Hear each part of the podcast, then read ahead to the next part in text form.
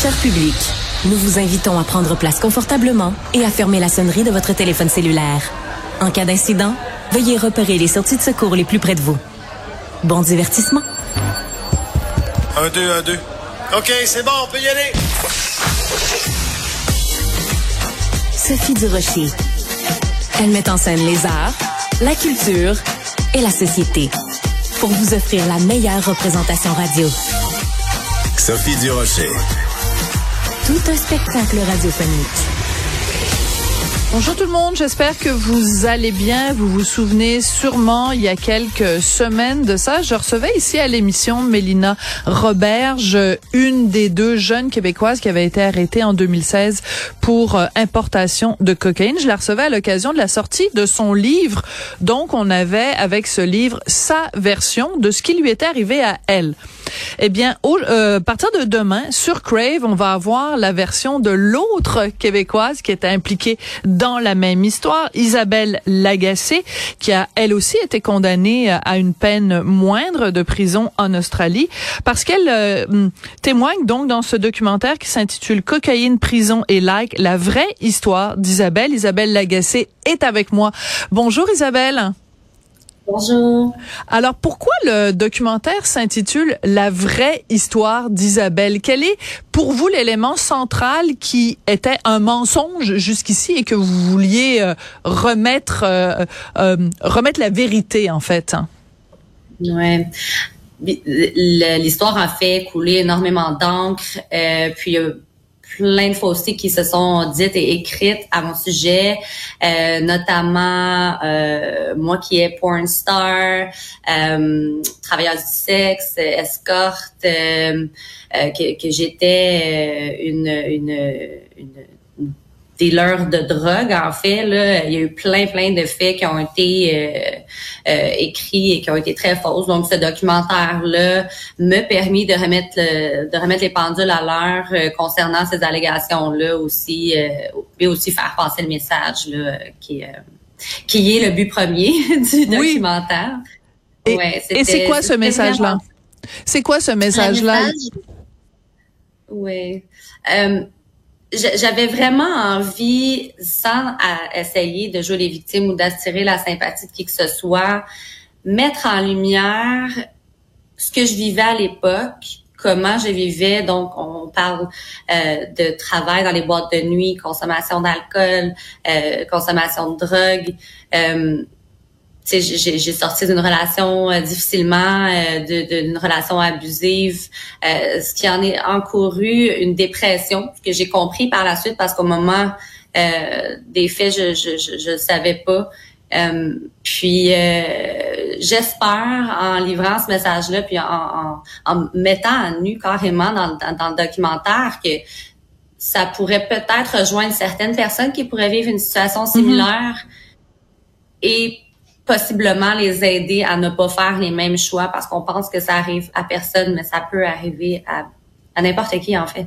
Voilà. Et euh, une chose que j'ai beaucoup appréciée du documentaire, donc c'est trois, euh, c'est en trois parties. Ce que j'ai beaucoup aimé, c'est en effet, vous avez tout à fait raison. Vous ne vous positionnez pas du tout en victime. Vous le dites vous-même à un moment donné. Euh, je n'ai que moi à blâmer. Je pointe pas du doigt quiconque autour. C'est une mauvaise décision. C'est moi qui l'ai prise et je vais en assumer les conséquences. Par contre, est-ce que le fait de dire, en effet, vous racontez que vous aviez euh, eu à, un certain moment un conjoint qui vous battait tellement fort que pendant trois jours vous pouviez même pas manger parce que vous aviez la mâchoire défoncée. Est-ce que ça, c'est pas aussi une façon de nous dire euh, ben j'étais fragile et c'est cette fragilité là qui a fait que j'ai pris cette mauvaise décision? Je pense pas que cette relation là m'a rendu fragile, sauf que euh, il y en est de cette relation-là encouru des problèmes financiers. D'accord. Et puis, euh, c'est plus clair comme ça. un rôle, euh, un rôle important dans cette prise de décision-là. Oui, parce que quand on vous offre 100 000 dollars, quand on vous offre de euh, de nettoyer complètement vos dettes, ben c'est sûr que si vous n'aviez pas de problème financier, vous n'auriez pas pris cette décision-là. Donc, dans le document, Hein, je pense que c'est assez clair euh, de, de, de ce point de vue-là. Dans le documentaire, euh, vous prenez bien le soin justement de remettre les pendules à l'heure par rapport au fait que vous n'avez jamais été euh, une star de la porno, que vous n'avez pas été escorte, que vous n'avez pas été une travailleuse du sexe. En même temps, quelqu'un qui regarde ça de l'extérieur, Isabelle pourrait dire, ben dire qu'Isabelle Lagacé a été une star de la porno, c'est strictement rien là, c'est une goutte d'eau dans l'océan par rapport à dire ben Isabelle Lagacé a passé quatre ans et demi de prison parce qu'elle a importé 35 kilos de cocaïne. Vous comprenez ce que je veux dire, Isabelle? Absolument. Il me semble que c'est pas si grave que ça, se faire dire qu'on est, se faire faussement euh, accuser, entre guillemets, d'être une star de la porno versus avoir croupi en prison, là. Vous comprenez? Absolument. Absolument. Mais tu sais, ça, j'assume parce que j'ai fait le choix, j'en ai payé le prix, euh, puis j'ai décidé d'en parler justement pour euh, passer ce message-là. Si j'avais été une actrice porno ou si j'avais été travailleuse du sexe, je l'aurais assumé comme j'assume n'importe quel choix que j'ai fait dans ma vie. Je comprends. Euh, mais c'est important pour moi que les gens comprennent que ça, ces histoires-là ont été utilisées pour euh, pour mousser l'attention la, médiatique Hmm. Puis un peu dans un sens sensationnaliser cette histoire-là que je que j'ai pas trouvé correct dans ce sens-là. Euh, mais je, je, sais que ça, ça c'est une goutte d'eau puis c'est, c'est rien à comparer les accusations que, que, que pour lesquelles j'ai porté j'ai plaidé coupable mais c'était important pour moi que les gens comprennent que c'était pas vrai. D'accord. je veux dire, j'assume ça, je l'ai, j'ai payé pour, mais je trouve je trouve pas ça correct qu'on ait menti sur ces histoires-là. Non, mais c'est juste que moi je suis journaliste, alors c'est sûr que quand on on critique le travail des journalistes, ça ça m'interpelle. Donc je trouvais ça quand même assez ironique que vous disiez attention les journalistes, vous n'avez pas bien fait votre travail alors que ça vient de quelqu'un mm. quand même qui, a, qui, qui, avait 35 kilos de cocaïne dans ses dans ses valises. Euh, un point que je trouve très important, Isabelle, et je trouve c'est très important de sensibiliser les gens à ça. Moi, c'est en regardant le documentaire que j'ai appris que vous n'aviez pas de dossier criminel ici au Canada. Vous en avez un, bien entendu, en Australie. Vous avez purgé votre peine de quatre ans et demi, mais vous n'avez pas de dossier criminel ici. Et vous racontez qu'à un moment donné, vous ouvrez un compte dans une banque et que la banque vous rappelle en disant, ben, il y a eu une erreur, on peut pas vous ouvrir un compte. Donc, vous êtes une paria au Canada alors que vous n'avez pas de dossier criminel. Ouais. Cette attention médiatique-là, euh me poser énormément de problèmes. Les gens ont, fait des recherches, euh, assument que peut-être je porte un, je, suis un danger de récidive. Je, je sais pas. Euh, mais oui, c'est vrai, j'ai pas de dossier criminel, mais les répercussions que que, que, que, que la, la médiatisation a, fait. Dans mon cas, euh, bon, ça a été une autre bataille à ma sortie. Aujourd'hui, j'ai, j'ai un compte en banque, je travaille, tout va bien. Mais à ma sortie, ça a été quelque peu difficile, euh, ouais. Mm. Oh, ouais. En même temps, euh, cette médiatisation vous a nuit, mais vous acceptez de faire euh, l'objet d'un documentaire qui va être disponible donc sur Crave, qui va être beaucoup regardé. Vous donnez beaucoup d'entrevues. Vous êtes allé à tout le monde en parle devant un million de personnes. la médiatisation, est-ce qu'on peut s'entendre qu'elle vous aide aussi aujourd'hui? Oui, absolument. C'est je, je, je ne dénie pas euh, tout, euh, tous les médias. Je veux dire, euh, ça a fait couler énormément d'encre. C'est normal. C'était une des plus grosses saisies de, de, de, drogue sur un, un, bateau de croisière. C'était du jamais vu. Je comprends. c'est ce que je dénonce, c'est beaucoup plus pour certaines personnes le, manque de recherche. Mm-hmm. Euh, pour d'autres, ça a été ils ont fait des un travail exceptionnel. La raison pour laquelle j'accepte de faire des entrevues et que j'ai accepté, j'ai pas accepté documentaire euh, rapidement. Là, ça a été quelque chose que j'ai réfléchi avec le temps. Euh, j'ai bâti une, une, confiance avec l'équipe de production parce que je voulais vraiment être certaine de, de l'avenue puis du message qu'on voulait passer au travers du documentaire. Puis la raison aussi pour laquelle j'accepte de faire ces entrevues-là et euh, de, de, de, livrer mon message, c'est pas pour l'attention médiatique du tout. C'est vraiment pour espérer pouvoir réitérer le message, puis peut-être que ça va atteindre d'autres personnes qui sont pas nécessairement enclins à regarder le documentaire puis à écouter ce que j'ai à dire mm-hmm. et, et encore une fois, c'est non, c'est pas pour attirer la sympathie des gens ou me victimiser, mais vraiment pour faire comprendre aux gens les raisons qui m'ont poussé à faire ça. Puis, euh, je, je demande pas pardon à personne, mais je pense que tout le monde a droit à une deuxième chance. Oui, ça, je suis entièrement d'accord avec lui. Avec vous, euh, notre état de droit, même si on n'est pas en Australie, notre état de droit est basé euh, là-dessus. Euh, il y a quelque chose qui me chicote quand même dans le documentaire, c'est que ça s'intitule donc La vraie histoire d'Isabelle, mais on reste quand même avec énormément de questions. On ne sait pas l'identité des autres hommes qui étaient avec vous et qui pourtant mangeaient à table avec vous tous les jours pendant cette croisière. Vous mentionnez à un moment donné un cartel, mais on ne sait pas lequel. Est-ce que c'est pour vous protéger, pour votre propre sécurité? Que vous ne hmm. donnez pas plus d'informations là-dessus?